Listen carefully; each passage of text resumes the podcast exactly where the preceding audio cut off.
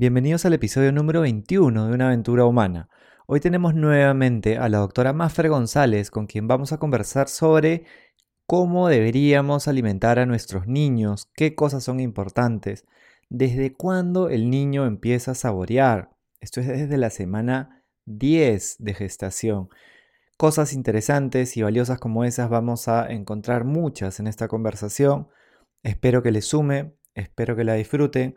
Si es que este episodio te inspira y te genera valor y si lo quieres compartir a alguien puedes copiar el enlace y pegarlo en donde sea que lo estés escuchando y también puedes suscribirte si es que todavía no lo has hecho en Spotify o Apple Podcast. Empezamos.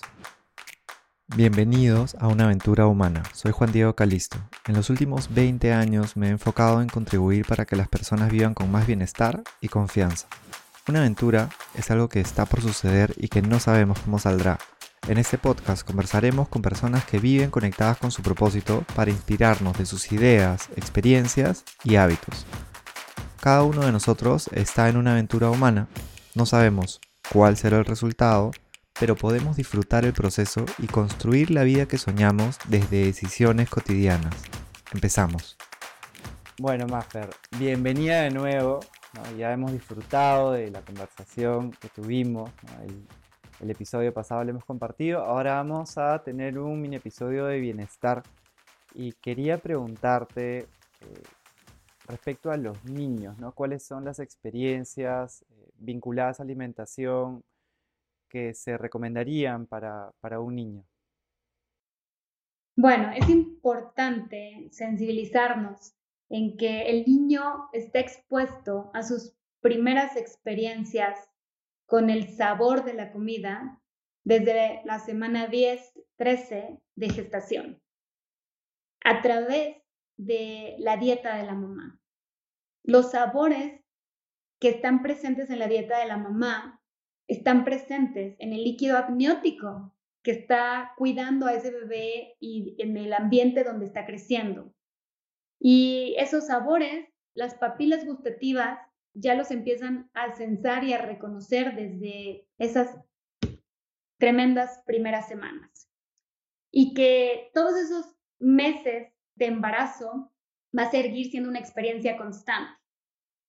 Entonces, es, es, es valioso que las mujeres lo sepamos, porque desde ahí eh, podemos empezar a tener una conexión importante con nuestros niños y desde ahí eh, tenemos que, comer de forma consciente para nuestro cuerpo, sí, para la formación de nuestro bebé y también, pues, si ya eres consciente de que quieres modificar la historia de cómo quieres que tu hijo coma respecto a cómo tú comiste, o a lo mejor no modificarla, repetirla, porque de pronto podremos tener hábitos como muy saludables desde ya, pues bueno, ese es el primer paso, ¿no? Tu alimentación durante el embarazo, tu bebé ya lo percibe. Ahora, los siguientes momentos donde el bebé empieza a tener interacción con los alimentos, con los sabores de la comida, es a través de la leche humana, porque la leche humana también cambia de sabor con base en la dieta de la mamá, siempre que se tenga acceso a la leche humana. Si por alguna circunstancia no se tuvo acceso, tendremos que usar un sucedáneo de la leche, que es una fórmula, y pues las fórmulas tienen un sabor muy repetitivo. Entonces, realmente ahí no va a tener una experiencia tan variada como lo tendría con la lactancia. Pero vamos, los dos escenarios son posibles, ¿no?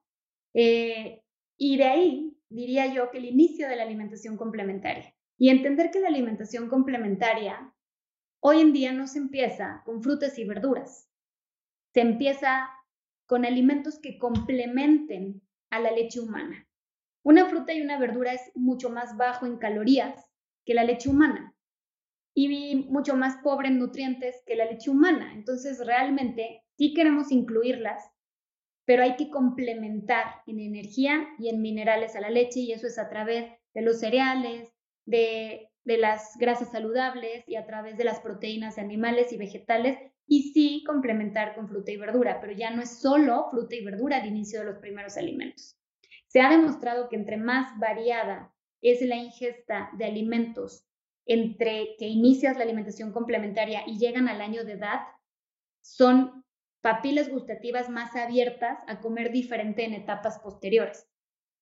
Entonces sí suena retador tener que dar un menú diferente a mi bebé cada que le presento desayuno, comida y cena, pero además es un entrenamiento para cómo va a comer la familia, para cuando tu bebé transicione a la dieta familiar.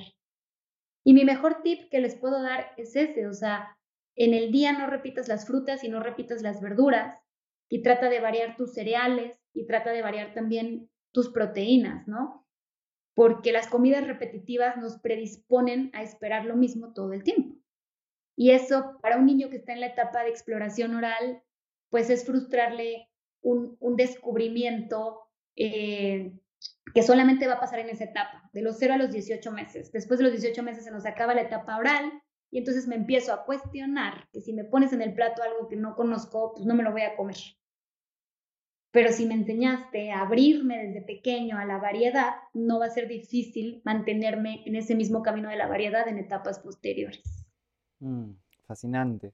Y en cuanto a las edades, ¿tú qué recomendarías, no? Eh, si hablamos, por ejemplo, de los primeros tres o cuatro años, como qué, qué hitos deberían de, recomendarías?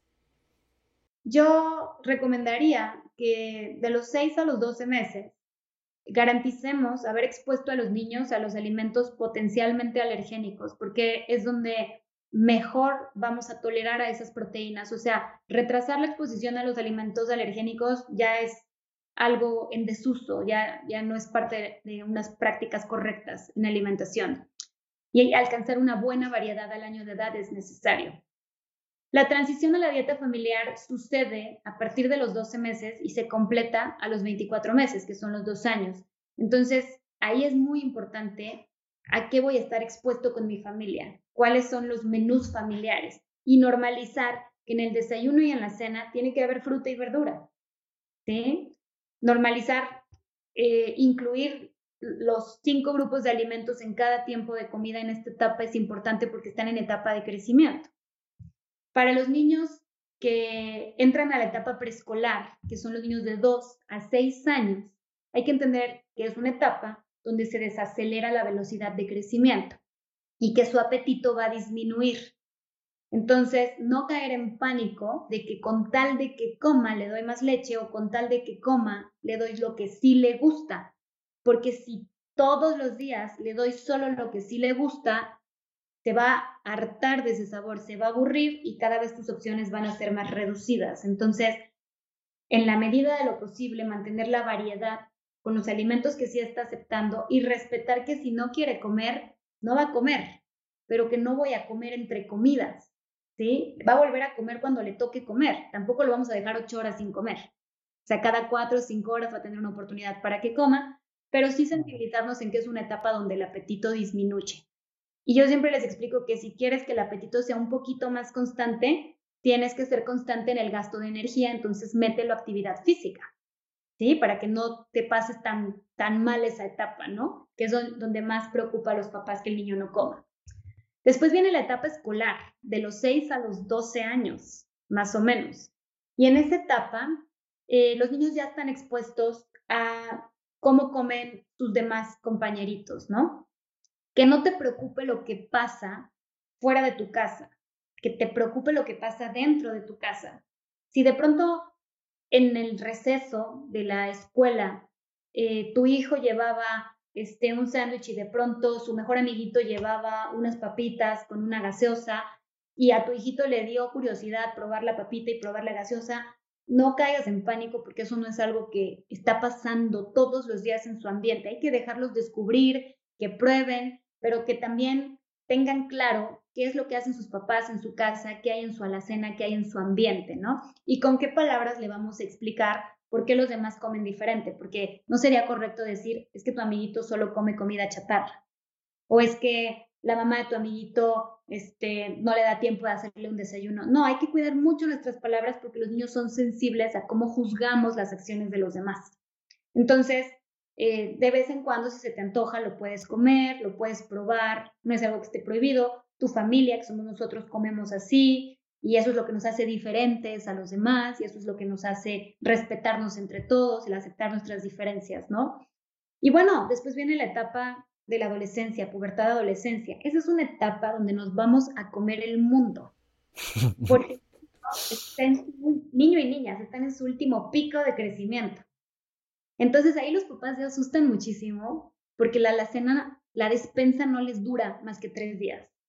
Pero hay, que entender que en esa etapa se come más que en el embarazo y se come más que un atleta de alto rendimiento. Entonces, necesitas una guía que te ayude a, a sensibilizarte que es una etapa de alta demanda y que al tener tanta hambre también necesitan ser muy equilibrados sus menús para que no abusen de los alimentos favoritos o de los alimentos procesados, ¿no? Eh, y los hombres, los varones, terminan esta etapa de crecimiento a los 21 años en realidad. Y las mujeres la vamos a terminar unos 3 o 4 años después de nuestra menarca, que sería la primera menstruación. Mm. Gracias por toda esta información que está valiosísima. Tenía dos repreguntas chiquitas nomás. Los alimentos alergénicos, ¿cuáles serían? Y los cinco tipos de alimentos, ¿cuáles son? Bien, los alimentos potencialmente alergénicos hoy en día son nueve. Eh, ajonjolí, semillas de sésamo o ajonjolí, eh, que se darían en un bebé, se darían molidas, integradas a otro alimento o en consistencia semilíquida. La soya, la proteína de la soya, que las podemos presentar como frijol de soya o edamame servidos, molidos, machacados. El huevo, que se ofrece la clara y la yema juntos, bien cocidos. Eh, las proteínas de la leche de la vaca, que se pueden presentar como queso o como un yogurt este, natural. el trigo, que se puede presentar como una pasta o se puede presentar como un pan de masa madre en una consistencia adecuada para su edad. Eh, pescado, que hay muchos tipos de pescado, hay que elegir los que son bajos en mercurio para que pues haya menos riesgo con nuestros niños de toxicidad. Los crustáceos, camarón, jaiba, cangrejo, langosta. Eh, y, es, y esos alimentos son los que están más relacionados a posibles alergias más adelante. Están relacionados a posibles alergias. Y, y es importante expresar que realmente los cítricos no son alergénicos, entonces no tendríamos por qué limitarlos ni restringirlos. Y también sería importante expresar que los frutos rojos tampoco se consideran dentro de estos nueve alimentos este, potencialmente alergénicos que tendríamos que estar limitando o cuidando, ¿no? Eh, se ha visto que entre más pequeños somos, mejor tolerancia inmunológica tenemos a estas proteínas potencialmente alergénicas. ¿Por qué? Porque estamos mucho más cercanos a los anticuerpos maduros de, nuestra mamá que los adquirimos en el embarazo y porque muchos niños, la gran mayoría, va a tener acceso a la lactancia materna, que también funge como modulador de, nuestro, de nuestra respuesta inmunológica. Esto no te garantiza que tus hijos no van a ser alérgicos, pero sí te ayuda a que no, no este, a, que no tengan reacciones alérgicas graves y a que tengan un mejor pronóstico en, su, en superarlo. Dentro de los otros alimentos potencialmente alergénicos tenemos el cacahuate y tenemos a varios tipos de nueces, ¿no? Nuez pecana, nuez de la India, nuez de macadamia, nuez de Brasil, este, entonces, todas esas semillas no se ofrecen enteras en los niños, se ofrecen molidas o se pueden ofrecer en crema, este tipo, tipo spread eh, saludable integrado a otros, a otros de sus alimentos. Pero realmente, esos son los nueve alimentos potencialmente alergénicos: el trigo, la soya, el pescado, los crustáceos, el huevo, el cacahuate, varios tipos de nueces, este, el, pescado y las semillas de sésamo bajo colí. Muchas gracias. Y el cacahuate es mani, no solo para los, los peruanos que, que seguro que también han escuchado el cacahuate, porque es un sinónimo que también se menciona, pero por si acaso. ¿Y los cinco tipos de alimentos cuáles son? El grupo de los cereales, el grupo de las frutas, las verduras, las proteínas que las podemos dividir en dos tipos, eh, sobre todo durante la infancia, en las proteínas de origen vegetal que ahí entrarían principalmente el, grupo de las menestras o legumbres o leguminosas, el grupo o el grupo de las proteínas animales, o sea, están englobados en esos, se subdividen en esos dos, este, y el grupo de, de, de las grasas saludables, ¿no? O sea, cereales, frutas, verduras, grasas, proteínas.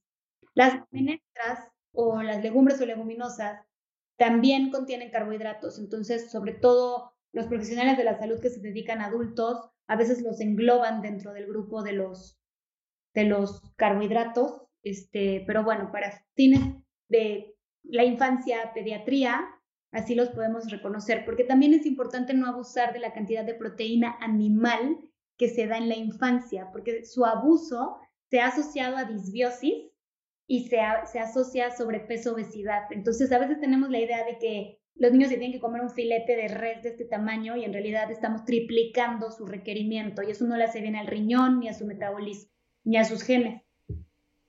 Gracias por ese regalo también. Estoy seguro que le va a servir a muchísimas personas y por ayudarnos, ayudarnos a, entender cómo podemos ayudar a, nuestros niños, a nuestras niñas. Eh, sé que muchas madres peruanas, mexicanas, latinoamericanas van a poder eh, usar estos consejos para poder alimentar mejor a sus y nutrir mejor a sus niños. Muchísimas gracias por estar de nuevo con nosotros, Maffer.